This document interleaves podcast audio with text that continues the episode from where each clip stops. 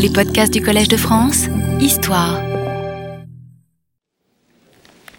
Bonjour et bienvenue à tous pour euh, la première séance de ce cours consacré aux métamorphoses de la légitimité démocratique. Pourquoi cette réflexion?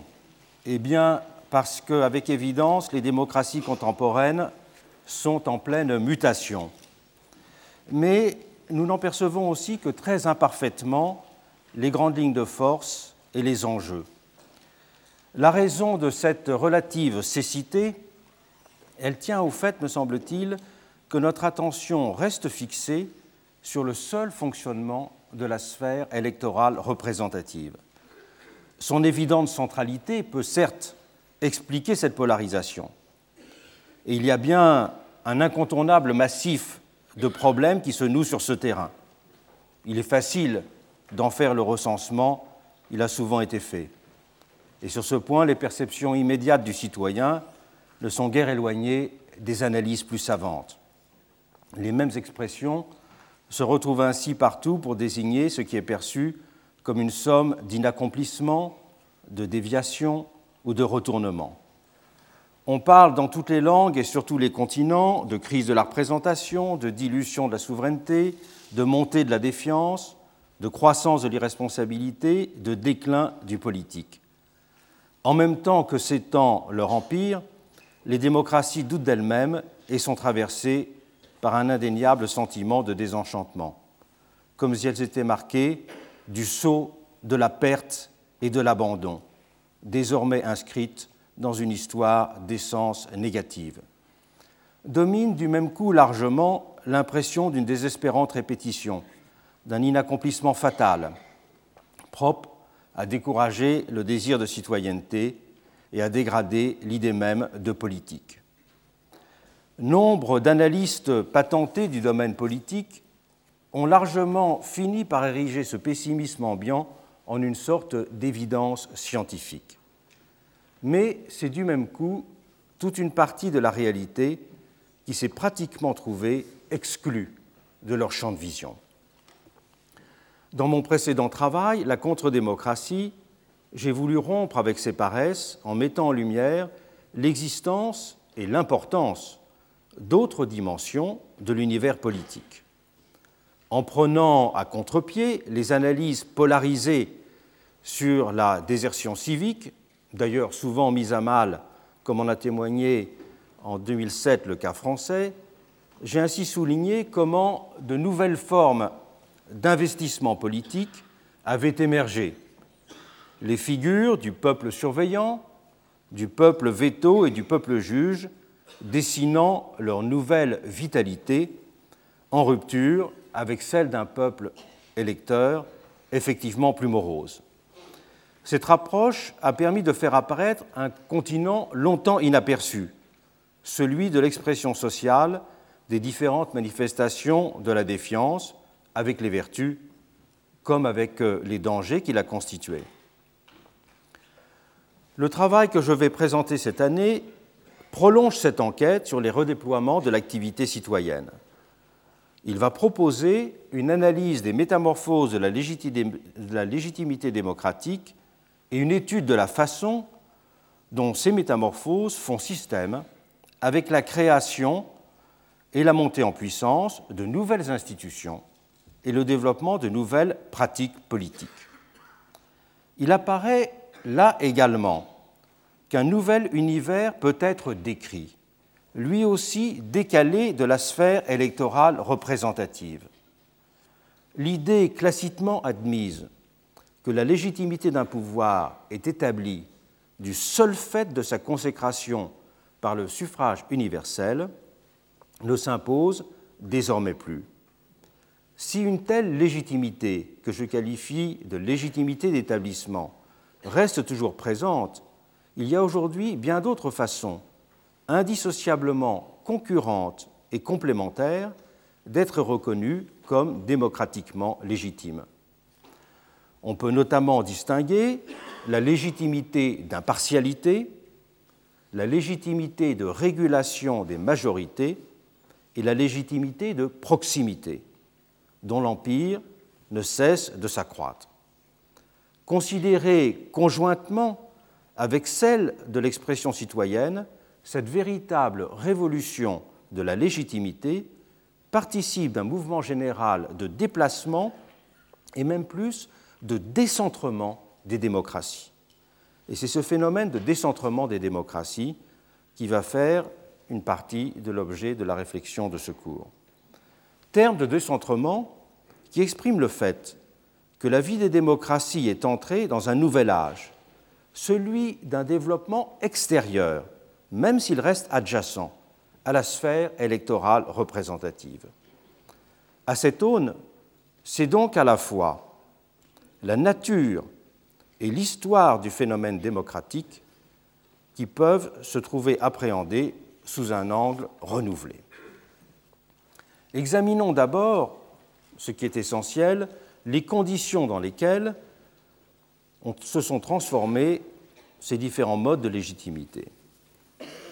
Partons d'abord de la légitimité d'établissement. Je cite euh, un des pères fondateurs de la République française, Louis Blanc. La souveraineté ne saurait se partager. Il faut choisir entre le principe électif et le principe héréditaire.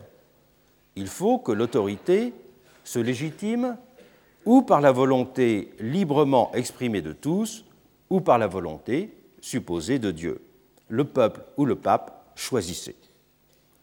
Cette apostrophe, lancée au milieu du XIXe siècle, au plus fort de la bataille pour l'obtention du suffrage universel, résonne maintenant étrangement à nos oreilles, tant elle semble exprimer une évidence.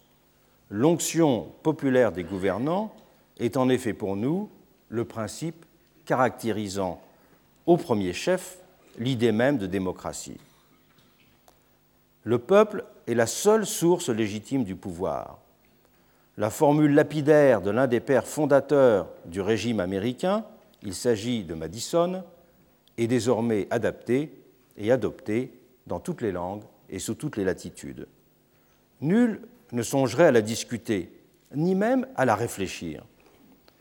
Le principe de majorité s'est simultanément partout imposé avec la même force d'évidence.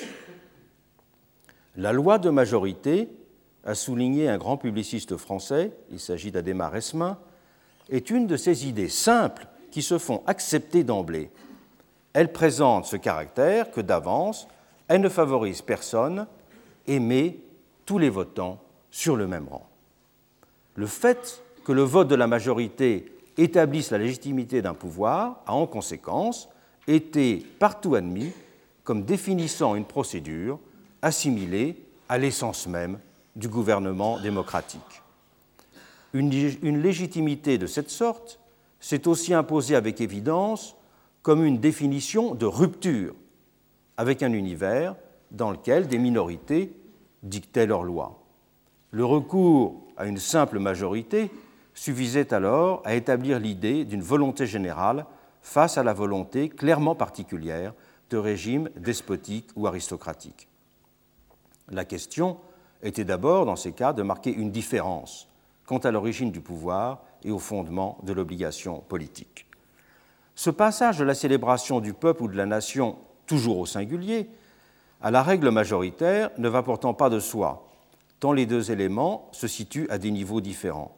Il y a d'un côté l'affirmation philosophique d'un sujet politique et de l'autre l'adoption pratique d'une procédure d'arbitrage. Se sont ainsi mêlés de fait dans l'élection démocratique un principe de justification et une technique de décision. Mais les deux éléments, principe de justification et technique de décision, ne sont évidemment pas de même nature leur assimilation routinière a ainsi fini par masquer la contradiction qui les sous-tendait. En tant que procédure, la notion de majorité peut en effet s'imposer aisément à l'esprit, alors qu'il n'en va pas de même si elle est comprise sociologiquement en tant que nombre, fraction du peuple. La justification du pouvoir par les urnes a en effet historiquement été indissociable de l'idée d'un peuple-corps. C'est une chose que nous avons étudiée l'an dernier. C'est ainsi l'horizon de l'unanimité qui a depuis l'origine sous-tendu l'idée de justification démocratique. On a seulement fait dans cette perspective comme si le plus grand nombre valait pour la totalité, comme si c'était une façon acceptable d'approcher une exigence plus forte. Assimilation, doublée d'une autre, celle de l'identification de la nature d'un régime à ses conditions d'établissement. La partie valant pour le tout, le moment électoral valant pour la durée d'un mandat, tels sont les deux présupposés sur lesquels repose la légitimité d'établissement. Le problème est que cette double fiction fondatrice s'est progressivement retournée en ce qui est apparu progressivement comme un insupportable mensonge. Dès la fin du XIXe siècle, alors que le suffrage universel, toujours masculin, commence tout juste à se généraliser en Europe, se multiplient ainsi, à droite et à gauche, les signes d'un désenchantement. Le règne de la majorité, après avoir été un moment critiqué par les libéraux comme pouvant mener à la tyrannie de la majorité, a progressivement surtout été contesté comme n'apparaissant que le règne d'une minorité. Quand on regarde toute la littérature publiée entre 1890 et 1930 sur la crise des démocraties, il y a tout un premier volet de livres qui sont parus dans les années 1890 et tout un deuxième volet de livres qui sont parus dans les années 1820. Les mêmes constatations sont faites. Les divisions animées par le système des partis ont mis en cause l'essence même de ce qui était la promesse démocratique. Et de l'autre côté, l'éthos délibératif parlementaire, qui devait être fondé sur le principe d'une libre discussion, s'est transformé en un affrontement de camps et de clans prédéterminés. De cette crise ont émergé plusieurs idées quant aux solutions qui pouvaient être développées. L'appel, tout d'abord, à des personnalités capables de renouer avec l'idée d'une politique substantielle. Si l'idée du grand homme renaît pendant ces années, c'est qu'il apparaît comme une puissance d'incarnation susceptible de redonner sens et unité, surtout à la société euh, politique.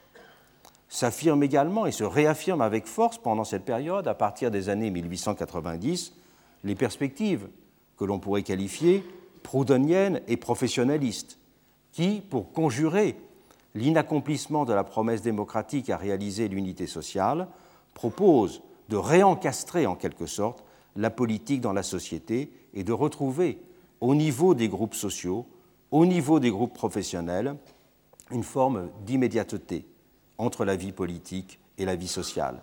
Immédiateté qui était consonante avec l'idée même d'unanimité. Apparaît aussi, surtout dans le cas américain, pourrait-on dire, l'idée de d'opérer une réappropriation de la démocratie contre les partis politiques.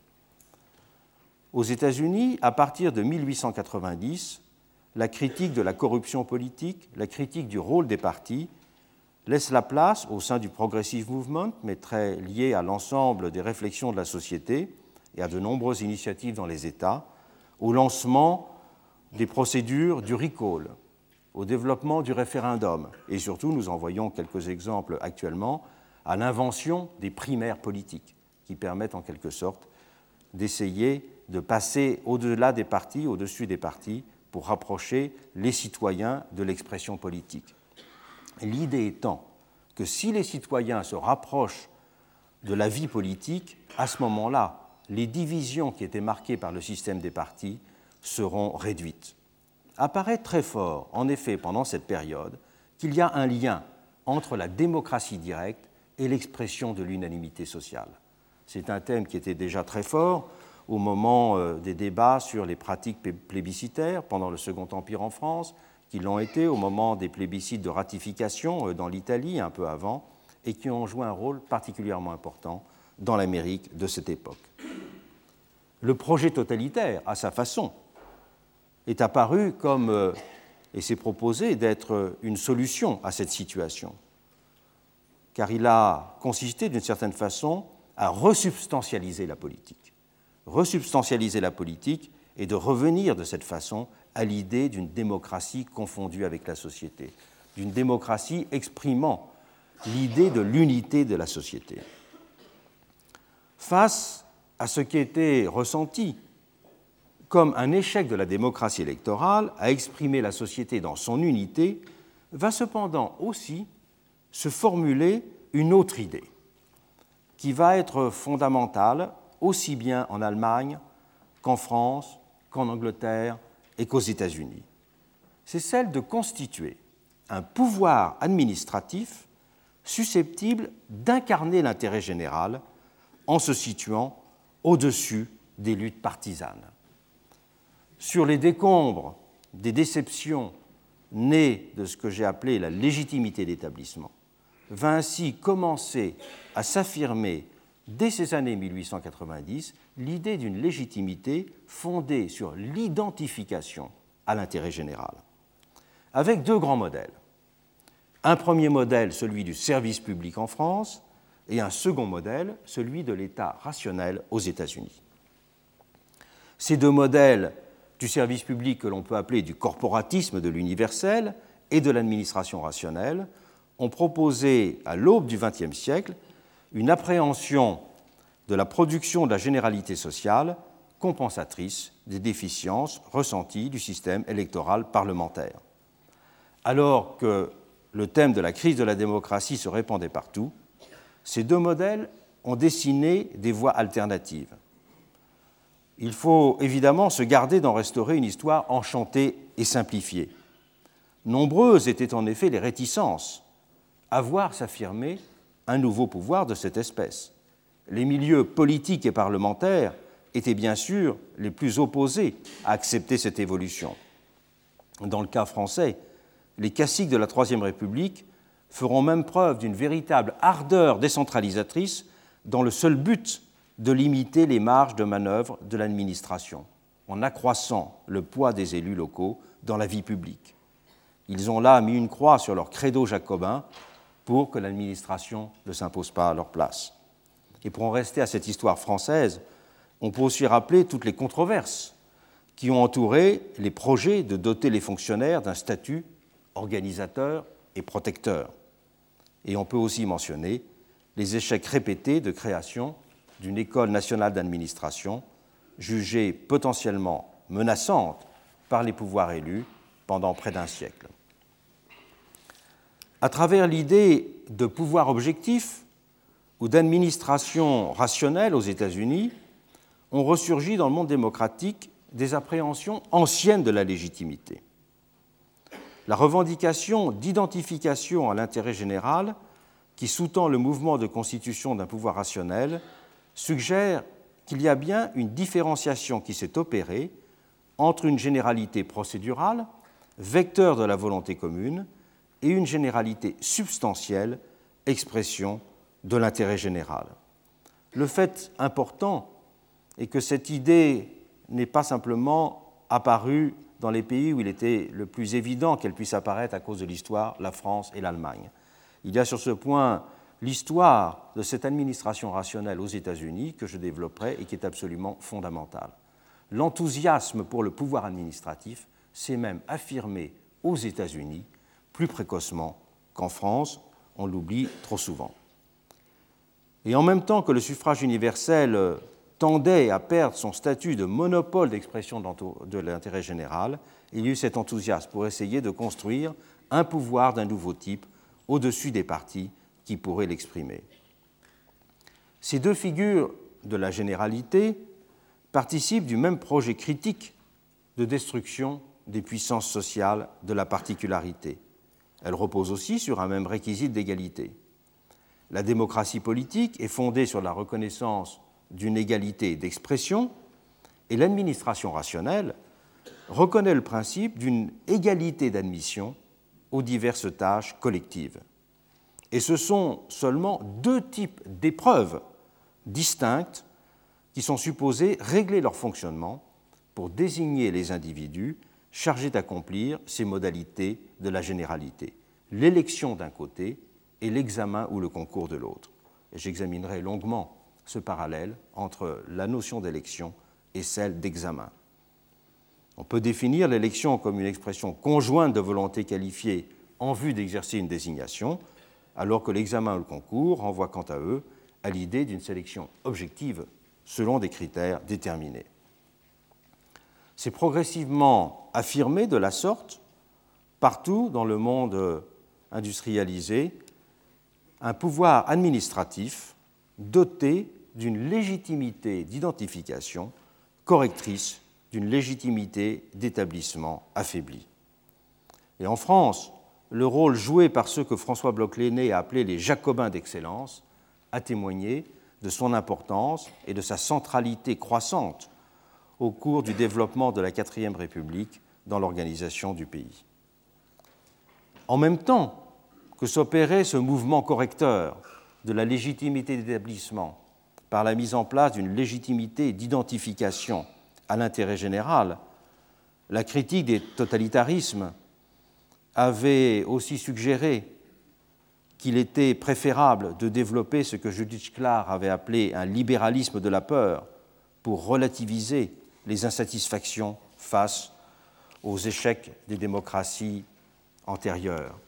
Et une forme d'équilibre fragile s'était ainsi constituée dans tous les pays entre ces deux puissances, la puissance électorale et la puissance du pouvoir administratif.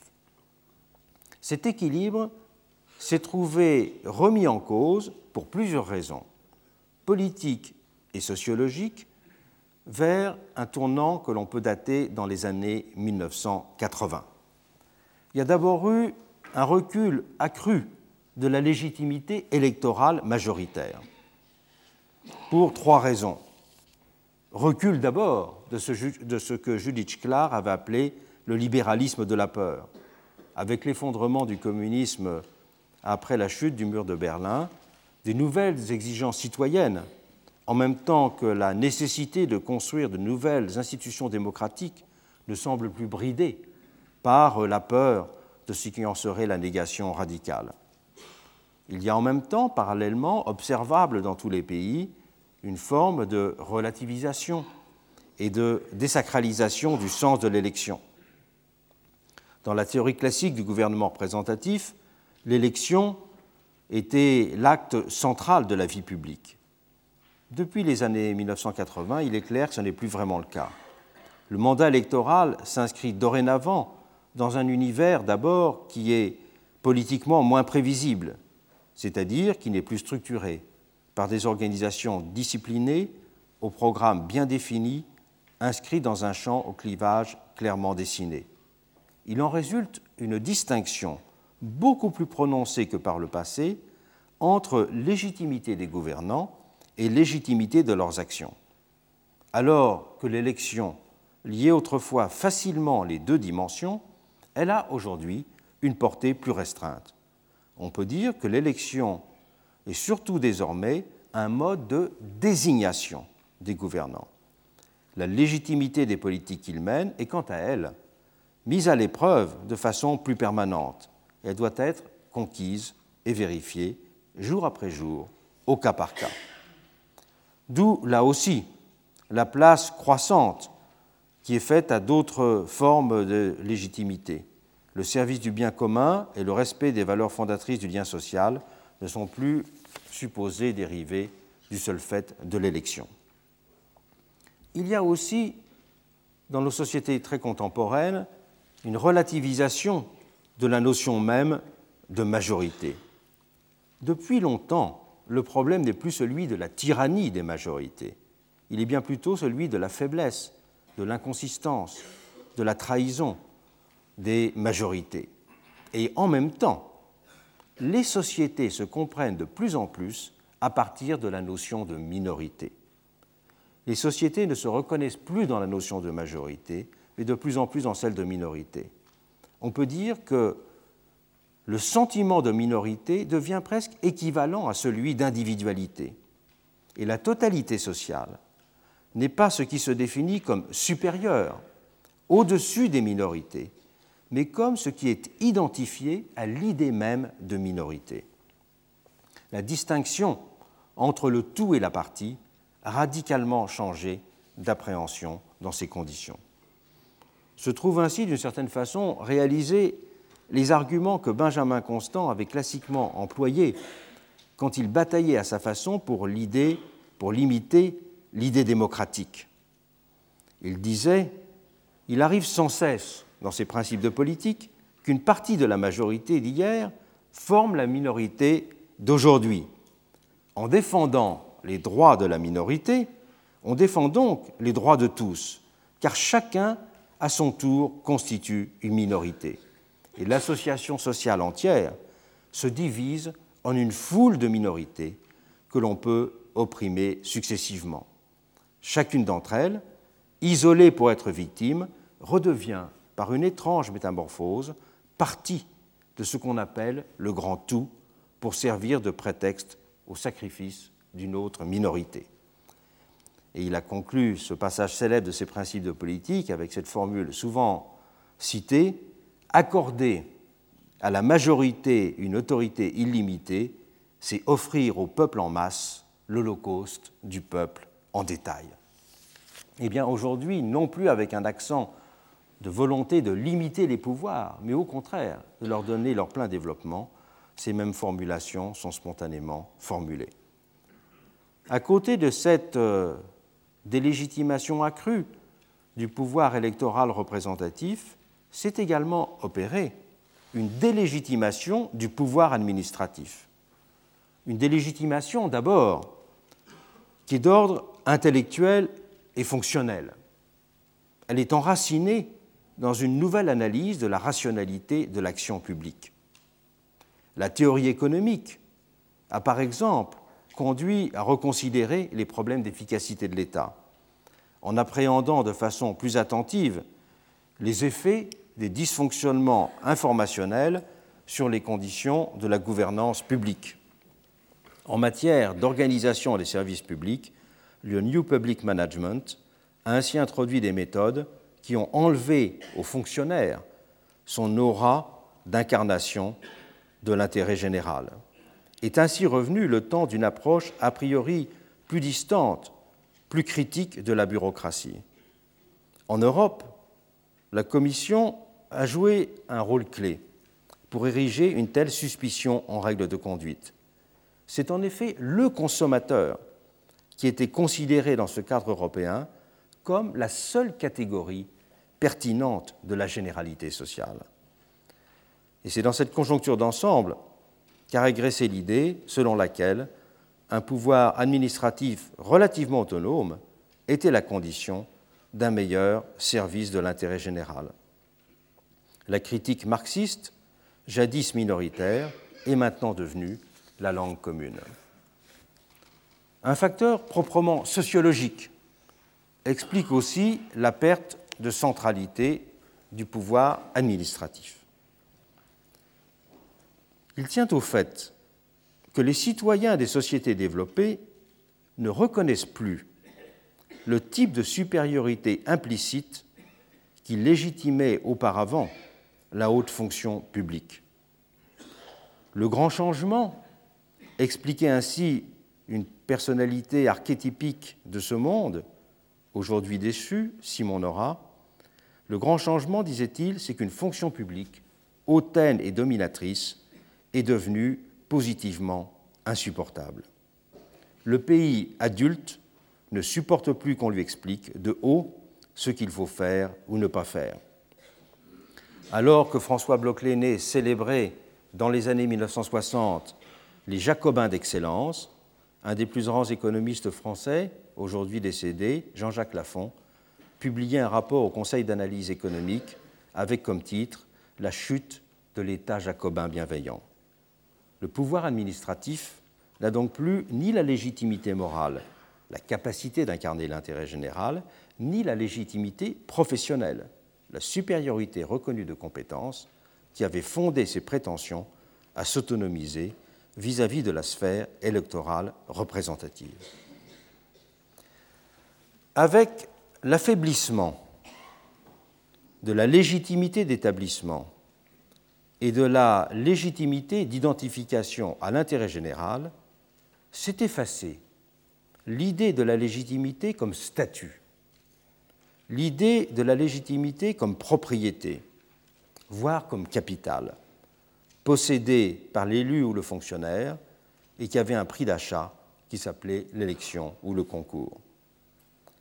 Appréhension qui consistait d'une certaine façon en fait à réapproprier des formes anciennes de possession des titres et des services. Et c'est dans ce contexte que se sont développées, depuis les années 1980, de nouvelles figures de la légitimité, chacune illustrant une figure de la, de la généralité sociale désormais comprise sur le mode d'une qualité et non plus d'un statut. Les nouvelles figures de la légitimité apparaissent en effet comme des déclinaisons de la notion même de généralité. Prise au sens le plus large du terme, on peut en effet dire que la légitimité démocratique est définie de façon générique par le fait de posséder une qualité de généralité sociale. L'élection n'étant qu'une modalité d'expression de cette généralité sociale, on peut dire que l'élection se définit comme une généralité instituante. Trois nouvelles figures de la légitimité démocratique apparaissent dans ce contexte. Premièrement, une légitimité d'impartialité qui va être fondée sur la généralité appréhendée comme la prise de distance raisonnée et organisée vis-à-vis de l'univers partisan. La généralité est définie là par le détachement vis-à-vis -vis de toutes les particularités, une prise de distance. On peut dire que c'est une généralité négative. Cette généralité négative, elle est peut-être définie par l'occupation d'un certain type de position, l'indépendance, et par une éthique, l'impartialité. Indépendance et impartialité ne se superposant pas, mais étant bien sûr complémentaires, comme l'ont souligné tous ceux qui ont réfléchi sur le statut de la justice. La deuxième forme de légitimité en plein développement est celle de la légitimité de régulation des majorités, qui est fondée sur une idée de la généralité définie comme un travail de généralisation. La généralité définie par une exigence, c'est la mise en œuvre d'une entreprise de généralisation. On peut dire qu'il s'agit là, après la généralité négative, d'une généralité de réflexivité. Apparaît enfin une troisième forme de légitimité, la légitimité de proximité, qui est fondée sur une vision de la généralité comme inclusion des singularités, souci de la totalité de la diversité, prise en compte de la multiplicité des situations. C'est une généralité de présence, une généralité que je qualifie comme généralité d'attention à la société. Chacune de ces figures revient, j'en parlerai longuement dans le cours, à explorer des formes de représentation, des conditions d'expression et de poursuite de l'intérêt général qui présentent des caractères inédits. Et cette typologie élargit pour cela les typologies classiques de la légitimité démocratique qui se contentaient d'opposer procédure et résultat le premier théoricien politique à avoir opposé l'input et l'output legitimacy est Allmont, qui a écrit le grand livre avec Verba sur la civic culture au tout début des années 1960. Euh, et maintenant, cette opposition entre input et output legitimacy était développée par tout un ensemble de théoriciens, notamment de théoriciens qui essayaient de réfléchir euh, à la spécificité des institutions européennes et qui euh, essayait de leur donner un statut en faisant une opposition justement entre la légitimité démocratique classique, légitimité d'input, et une légitimité d'institution qui pouvait être définie à partir euh, des travaux euh, qu'ils entreprenaient et des résultats euh, auxquels ils parvenaient. Les principaux théoriciens de cette vision ont été William Scharf d'un côté et de l'autre côté l'italien Maioni. On peut aussi rattacher à cette définition classique la euh, distinction qu'a fait Guillermo O'Donnell entre responsabilité verticale, le vote, et responsabilité horizontale, les formes de contrôle. Ce qui a conduit aussi d'abord à opérer cette distinction, c'est l'accent qui été mis, notamment dans le champ de la science politique, sur la question des politiques publiques. Non plus s'intéresser à la constitution du pouvoir, mais à l'organisation des politiques publiques et à l'évaluation des politiques publiques. C'est ce qui, dans le champ de la science politique, a contribué au développement de cette opposition. Mais il me semble qu'il ne faut pas simplement s'intéresser à la différence entre ce qui est de l'ordre, je dirais, de la fondation et de l'action, mais de considérer ce qui est la structure même des régimes politiques. Et c'est pour cela que j'ai proposé cette typologie alternative. Ces trois figures, elles rompent vraiment avec les approches substantielles de la généralité. Alors que la volonté générale, comme souveraineté, et l'intérêt général étaient définitions substantielles de la généralité. Ces nouvelles figures sont bien définies comme des qualités. Ce sont donc des formes de légitimité précaires. Elles ne peuvent plus être considérées comme une propriété, un capital. Elles devront toujours être mises à l'épreuve. Je fais là une rapide parenthèse, mais qui est important, j'espère pouvoir y revenir. C'est le fait que la rupture avec les visions substantialistes du politique a été depuis une vingtaine d'années au cœur de la théorie politique. De Rawls à Habermas, la question de la désubstantialisation de la démocratie a été une question centrale. Mais la plupart de ces auteurs, et notamment ces deux auteurs que je viens de citer, ont cherché à désubstantialiser la démocratie pour la procéduraliser, pourrait-on dire très rapidement, mais en essayant toujours de retrouver à un autre niveau l'idée d'unanimité.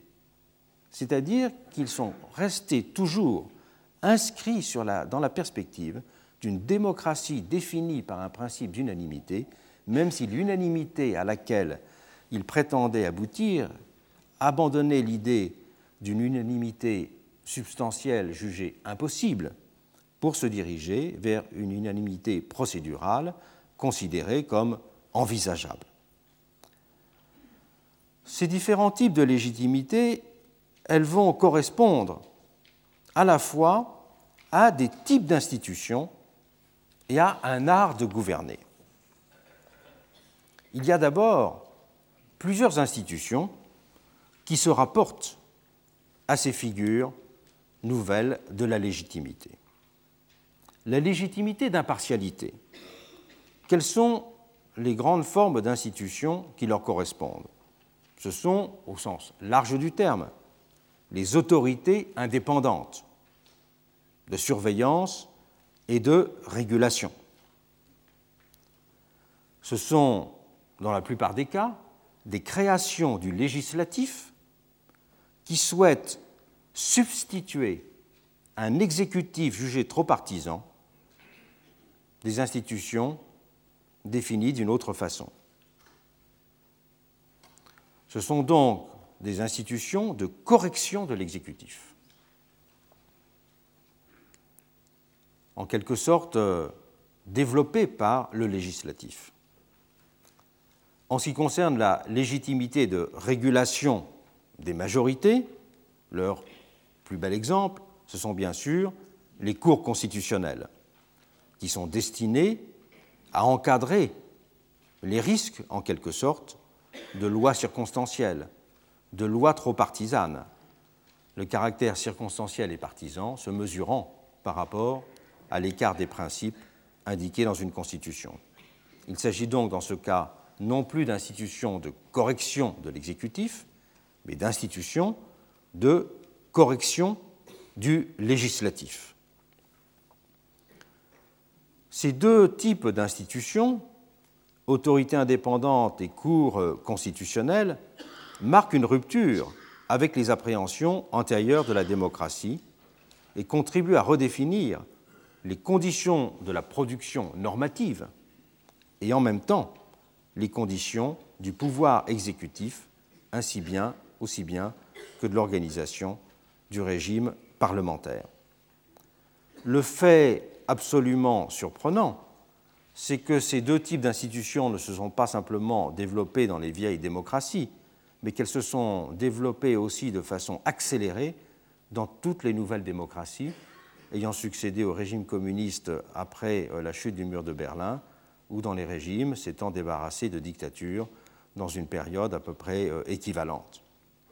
Et même dans le cas français, pourtant fort rétif, à voir euh, la volonté générale sortir de son intégrisme originel, trop fidèle à son inspiration rousseauiste, on a vu aussi ces institutions se développer pratiquement au même niveau maintenant que dans d'autres pays, même si le Conseil constitutionnel français garde toujours le nom de Conseil, alors même qu'il a depuis 1974 au moins pris le visage d'une véritable Cour constitutionnelle.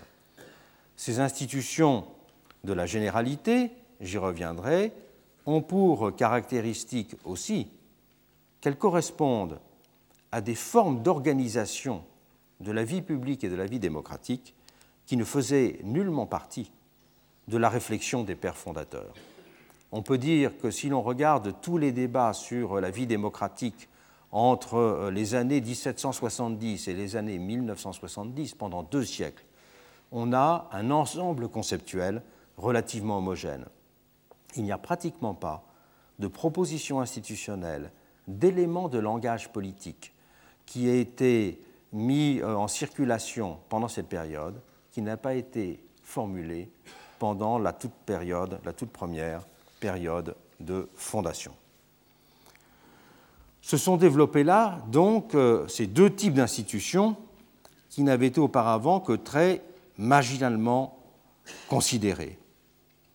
Elles dessinent ce que j'appellerais une forme de démocratie indirecte, c'est-à-dire une démocratie définie par ses effets et non pas par son origine. Et c'est bien pourquoi aussi on peut parler de décentrement. Pour comprendre l'importance de, ce décentrement, pour comprendre l'importance de cette démocratie indirecte, il faut se garder, me semble-t-il, de simplement la confondre avec le développement d'institutions libérales telles que la théorie les avait classiquement considérées depuis le XVIIIe siècle l'opposition entre le gouvernement de la volonté et le gouvernement de la Constitution. Government by will et government by constitution, c'est une, distinction que Bolingbroke fait euh, dès le milieu du XVIIIe siècle. Et cette distinction, elle a été importante tout au long de l'histoire de la démocratie, entre ce qu'on pourrait appeler un régime constitutionnel et un régime électoral. Parfois même, on a été jusqu'à opposer constitutionnalisme et démocratie, comme s'il s'agissait là de deux puissances qui avaient à se contenir ou à se limiter. Il ne s'agit plus de cette vision de la nécessité de contenir une puissance par une autre, comme c'était le cas dans cette réflexion libérale classique. Désormais, cette vision des institutions indirectes, de la démocratie indirecte, sont vues comme une possibilité de démultiplier et d'accroître la vie démocratique. Elles ne sont pas des instruments de contrôle de la majorité, mais elles sont des instruments de renforcement et de développement de l'idée de majorité.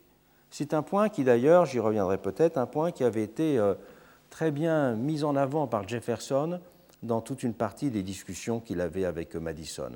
Madison qui insistait sur euh, le thème de la tyrannie de la majorité, et qui insistait donc sur la nécessité de répondre au problème de cette tyrannie par une limitation des pouvoirs, Jefferson lui répondait, ce n'est pas d'une limitation, il faut redonner des moyens à la majorité pour pouvoir contester, critiquer et contrôler le pouvoir.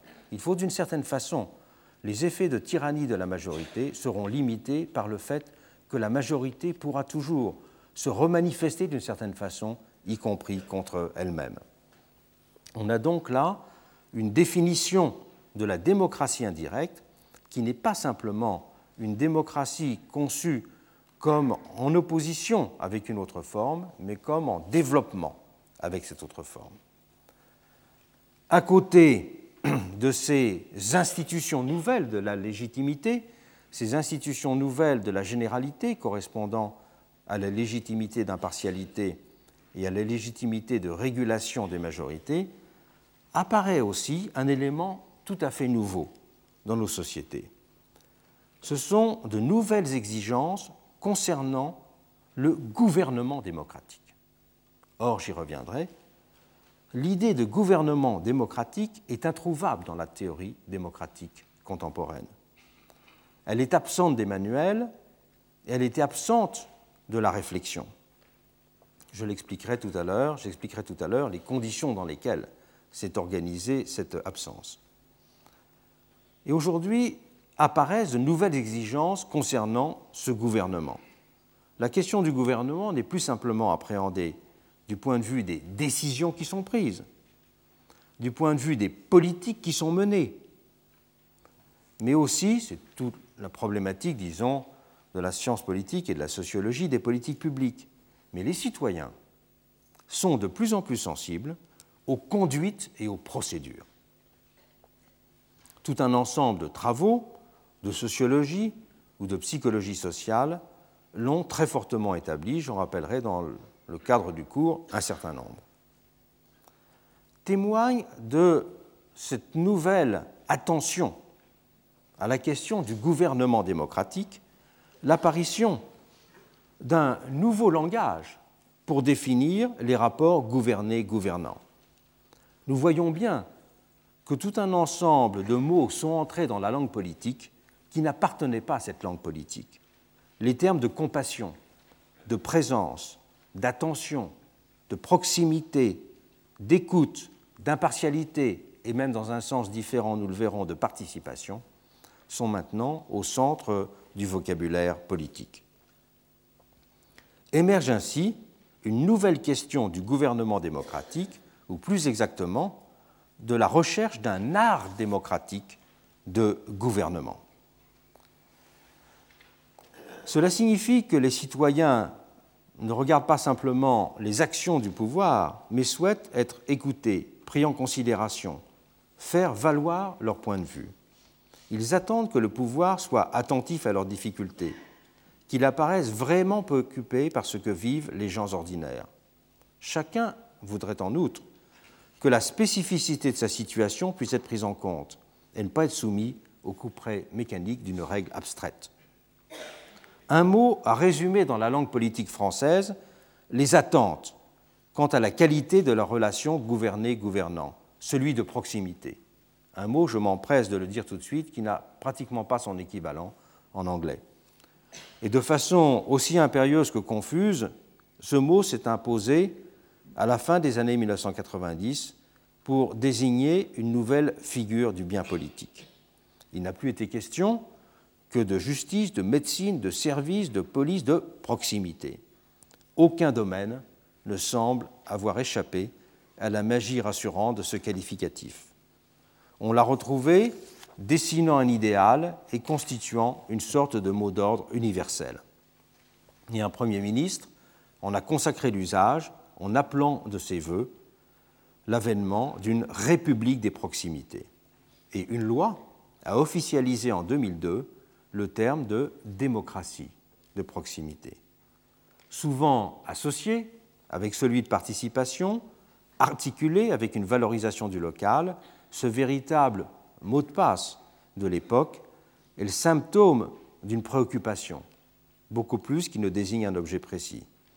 Il témoigne d'abord du fait que le langage et les concepts politiques usuels ne sont plus perçus comme adéquats pour exprimer les attentes des citoyens. Il exprime aussi le sentiment diffus de la nécessité d'une rupture avec ce qui serait son opposé, la distance, la hauteur. En lui, se mêle en outre l'expression d'une valeur et la constitution d'une idéologie justificatrice. Les gouvernants se sont en effet approprié le terme pour tenter de reconstituer une légitimité électorale affaiblie, en même temps que les citoyens projetés sur lui leur désenchantement et leurs espérances de renouveau. Il est cependant impossible d'en rester à un aussi plat constat. Prendre la mesure de ce qui se joue vraiment avec son irruption implique de considérer de façon critique ces différents éléments qui composent tant l'imaginaire que la rhétorique proximitaire. Ce n'est qu'en déconstruisant les usages de cette notion de proximité qu'on peut saisir les enjeux et la portée de son succès. Il y a trois dimensions qui se superposent dans les usages qui sont faits du terme de proximité. Une variable de position, une variable d'interaction et une variable d'intervention. Être proche définit d'abord une posture du pouvoir par rapport à la société.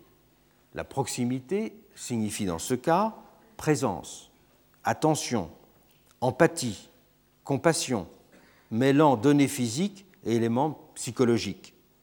Elle renvoie au fait d'un côte à côte dans les différents sens du terme. En second lieu, en tant qu'interaction, la proximité correspond ensuite à la qualité de la relation entre gouverné et gouvernant. Être proche, pour ces derniers, veut dire être, accessible, réceptif, en situation d'écoute. C'est aussi être réactif, accepter de s'expliquer sans s'abriter derrière la lettre du fonctionnement institutionnel. C'est donc s'exposer, être ouvert à la critique, agir de façon transparente sous le regard du public. Et c'est donc en retour donner à la société la possibilité de faire entendre sa voix, d'être prise en considération. C'est ce qu'a résumé commodément, d'une façon qu'il faudra déconstruire aussi très précisément, la notion de participation, qui revêt deux sens profondément contradictoires. La proximité, elle définit en troisième lieu une forme et un mode d'exercice du pouvoir. Être proche veut dire, pour employer une expression commune, coller au terrain, intervenir en tenant compte de la diversité des situations concrètes, préférer l'arrangement informel à l'application mécanique de la règle. Le problème est que ces trois éléments ont souvent été confondus en étant rabattus sur la seule variable d'échelle de l'activité politique, la proximité étant alors assimilée à un niveau local, du même coup paré de toutes les vertus du proche. On comprend certes que des figures comme celles des édiles municipaux puissent paraître plus facilement, donner consistance sensible à certaines des catégories que nous venons de distinguer. Mais en rester à cette assimilation routinière du proche et du local, égare d'une double façon.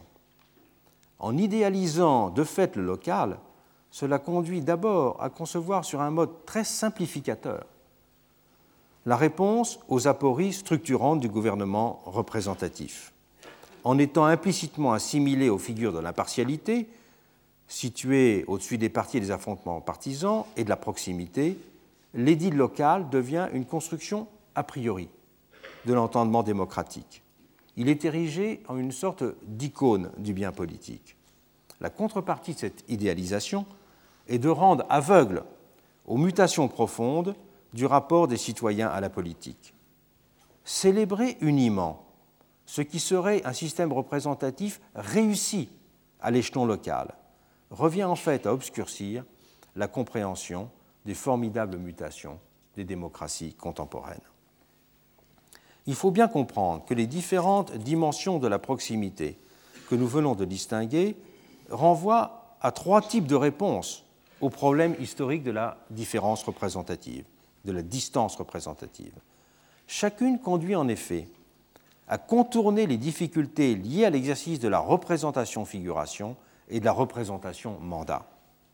La crise de la représentation n'est traitée dans ce cas ni sur un mode institutionnel, en introduisant par exemple des éléments de démocratie directe ou en contraignant les termes du mandat électoral, ni sur un mode sociologique, en faisant émerger des gouvernés, des gouvernants jugés socialement plus représentatifs. Le problème de la représentation est en quelque sorte déplacé.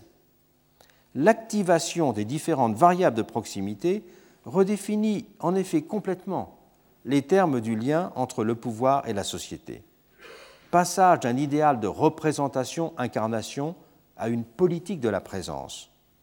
Substitution d'une dynamique continue d'interaction à la logique intermittente du mandat. Minoration du rôle structurant des programmes au profit d'un style pragmatique de gouvernement fondé sur la réactivité. On peut parler dans cette mesure, avec cet art de gouvernement, d'un glissement vers une forme de démocratie post-représentative. Celle-ci a deux caractéristiques majeures. La distance constituante du fonctionnement des institutions est d'abord réduite d'une façon indissociablement symbolique et pratique. Ce sont les traits de ce qu'on pourrait appeler une démocratie informelle, immédiate, qui produisent des effets équivalents à ce qui était classiquement attendu des techniques de la démocratie directe. Une certaine appropriation sociale du pouvoir s'opère ainsi sur le mode d'une évolution contrainte de son comportement. La distance représentative est en second lieu corrigée par une nouvelle temporalité du politique, marquée par le caractère plus continu du rapport gouverné-gouvernant. C'est dans ce cas une démocratie permanente qui rend le pouvoir plus dépendant de la société. Et les trois grandes catégories de comportements légitimes que nous avons distinguées sont en effet des qualités sans cesse mises à l'épreuve. Elles ne sont jamais acquises. Les deux dimensions d'institution de la généralité et d'art de gouvernement qui peut être définies comme une conduite d'attention permanente aux particularités font système. Il y a en effet dans les sociétés contemporaines une double demande sociale d'individualisation et de réduction du poids des puissances de la particularité. C'est pour cela qu'une réflexion uniquement sociologique qui oppose l'individualisation aux figures de la collectivité sociale sont dans l'erreur, me semble-t-il. Car en même temps, se développent des demandes d'individualisation et de demandes de réduction du poids des puissances de la particularité. Plus de particularités pour les individus et moins de particularités pour les institutions. Voilà ce que les citoyens demandent de plus en plus. Cette évolution, ce que j'ai appelé ce décentrement, il correspond à une complexification de la vie démocratique. Tocqueville, dans un texte célèbre que je retrouverai peut-être tout à l'heure, parce qu'en fait il est dans mes autres documents, euh, parle de la, de la démocratie comme d'un régime qui va sans cesse en se simplifiant. Eh bien, je crois que ce que nous voyons au contraire, c'est que la démocratie est une forme de régime et de société en même temps, qui va sans cesse se complexifiant. Car ce n'est pas simplement justement un régime, c'est aussi une forme de société. Et ces nouvelles formes de légitimité avec euh, les attentes en matière de gouvernement et les formes d'institutions qui lui sont liées, ne sont pas simplement caractéristiques de l'organisation d'un régime, mais de la mise en œuvre aussi d'une forme de société démocratique. Nous continuerons donc euh, faisant comme d'habitude en attendant euh, petite pause de 2-3 minutes. Retrouvez tous les podcasts du Collège de France sur www.collège-de-france.fr.